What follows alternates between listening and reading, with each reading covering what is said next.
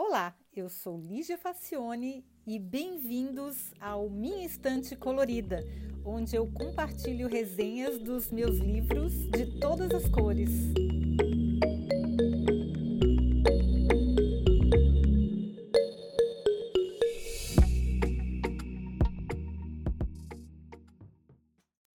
Olá! Pois é, hoje eu vou falar de um livro que só tem em português, até onde eu sei, porque a autora é brasileira. Olha só que coisa boa.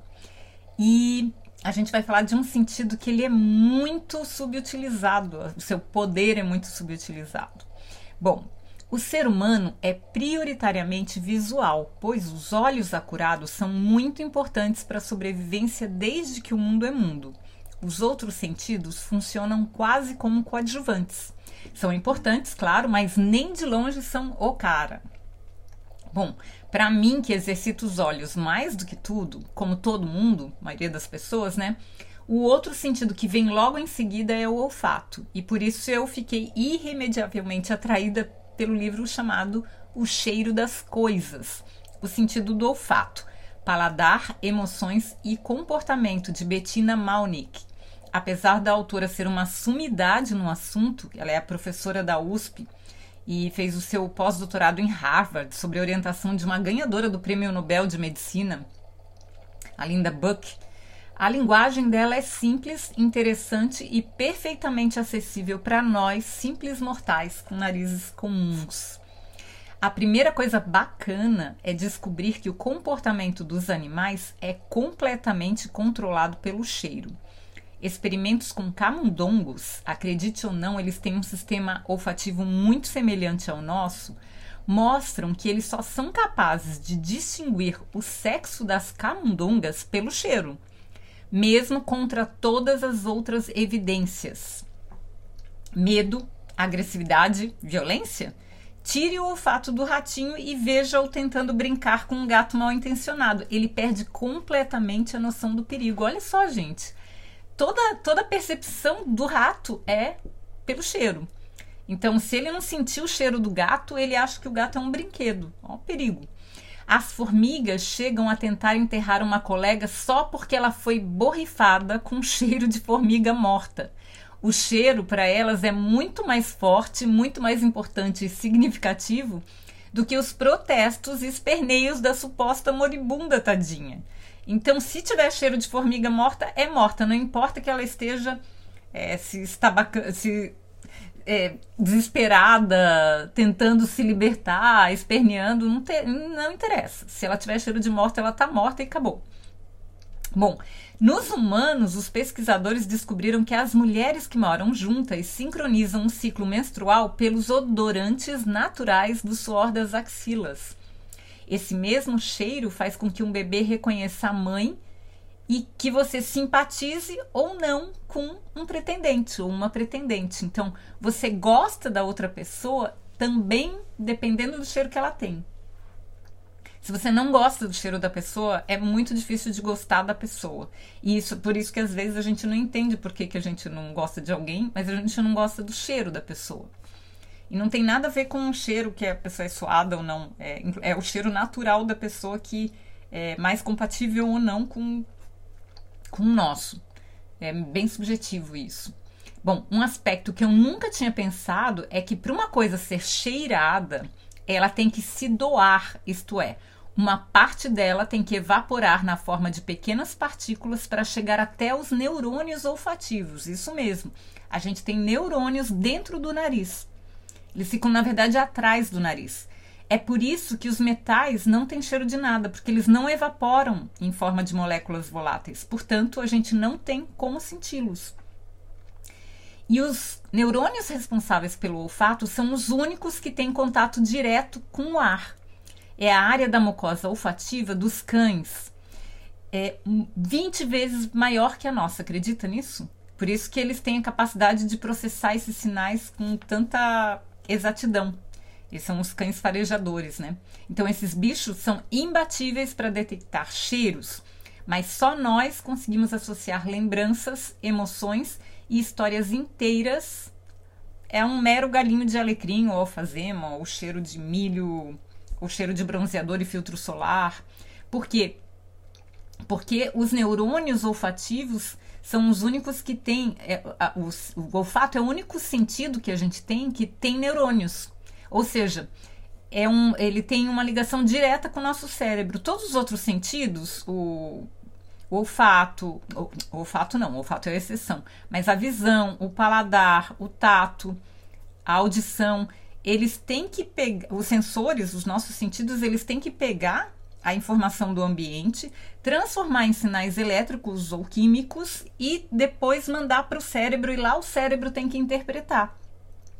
Menos o olfato. O olfato não, ele, o neurônio já está no nariz e o neurônio já está ligado direto no cérebro. Então ele pega o negócio que realmente é, a partícula que realmente é.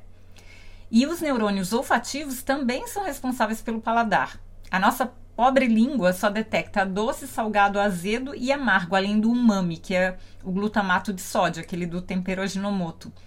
Então, para nós, doce de leite ou chocolate teriam o mesmo gosto se os cheiros não fossem tão diferentes e elaborados.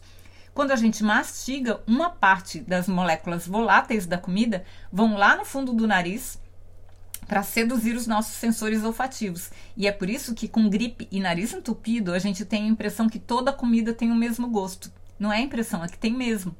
Então, no... o olfato é uma coisa muito forte, porque como ele é, o, o nariz tem ligação direta com o cérebro, quando você sente um cheiro, é muito rápido e fácil de associar essas partículas direto no cérebro, direto nas nossas conexões neuronais que fazem a gente se lembrar de algumas coisas. Então, isso é bem importante, a gente não dá a devida importância. E a outra coisa é que cheirar uma coisa gasta. Porque lembra, para eu sentir o, o cheiro de alguma coisa, eu preciso que a partícula daquela coisa entre dentro do meu nariz. Então, por isso que os perfumes gastam. Porque cada cheirada que você dá, é menos perfume que ficou lá no lugar. Então, se muitas pessoas cheirarem ao mesmo tempo, as partículas vão para o nariz das pessoas ou vão para o ambiente. E aí não sobra muita coisa do perfume. Isso que a gente chama de volatilidade, né? Então, quanto mais a gente cheira, mais intenso é o cheiro, mais a gente gasta o que ficou lá, mais sobra menos do, do, do elemento que tem lá para gerar esse cheiro. Aí, só que você tem que pensar assim, ó mesmo com um cheiro ruim, vamos supor que eu estou sentindo um cheiro horrível de, sei lá, de esgoto. Uma coisa que a gente precisa pensar, que é terrível, é que para eu sentir esse cheiro, uma partícula lá do esgoto entrou no meu nariz. Hum, olha que coisa horrível, né, gente? É, é uma coisa muito triste de a gente pensar. Que quando a gente sente um gosto ruim, é porque aquela coisa ruim entrou no nosso nariz. A partícula daquela coisa ruim entrou no nosso nariz para que a gente possa ter sentido o cheiro. Ó, que coisa horrível se a gente for pensar nos detalhes, né? Bem triste mesmo. Bom, o livro tem muitas outras coisas interessantíssimas que a gente devia levar em consideração e estudar mais a fundo.